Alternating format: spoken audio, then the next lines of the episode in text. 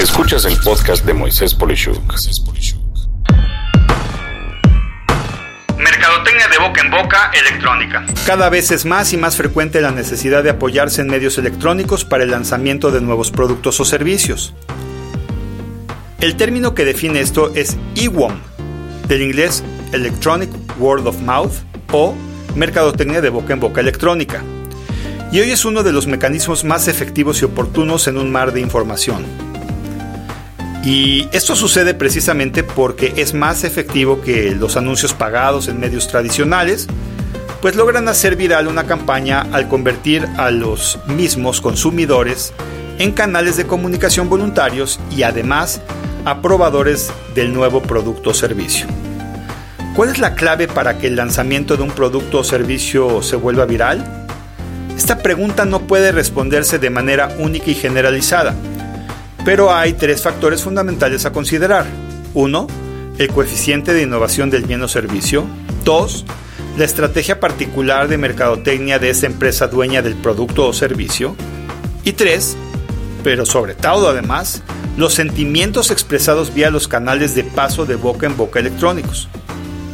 Aunado a los puntos anteriores, hay ciertas características del producto o servicio que marcan una correlación específica. Esto es, los productos o servicios altamente innovadores generan mayores resultados en volúmenes de mercadotecnia de boca en boca electrónica que los que son menos impactantes. Pero por otro lado, los comentarios sobre bienes y servicios muy innovadores tienden a tener mayores comentarios con sentimientos poco positivos que aquellos que eran o son sobre productos preexistentes que habían sido cambiados o mejorados incrementalmente. Sin embargo, hay formas de mejorar los sentimientos en el caso de productos y servicios muy innovadores. Y esto implica que cuando se lancen este tipo de innovaciones, lo mejor es liberar gran cantidad de información suplementaria que tenga alto nivel de contenido explicativo.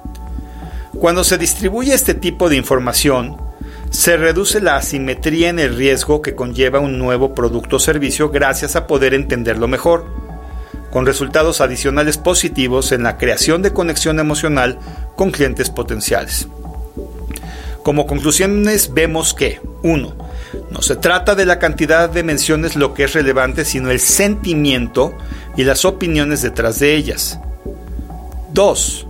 En grandes innovaciones, una campaña de mercadotecnia puede ser contraproducente en la forma de comunicación de factores de alto riesgo como costo o precio, seguridad del producto o servicio o incluso la forma de percibir el estatus social.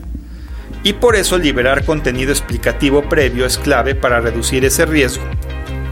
Punto 3. El tono y tiempo preciso de la campaña es crucial. Hacer preanuncios es primordial en casos de innovación extrema, por poder explicar cómo funciona el producto o servicio a potenciales clientes y así reducir el riesgo de un sentimiento negativo. No cabe duda que vivimos tiempos interesantes, y lo que funcionaba hace menos de 20 años hoy se demuestra claramente obsoleto, por lo que lo que funcionaba antes no implica que hoy sea lo correcto. ¿Tú qué piensas? Soy Moisés Polishuk y agradezco que me hayas escuchado. Hasta la próxima.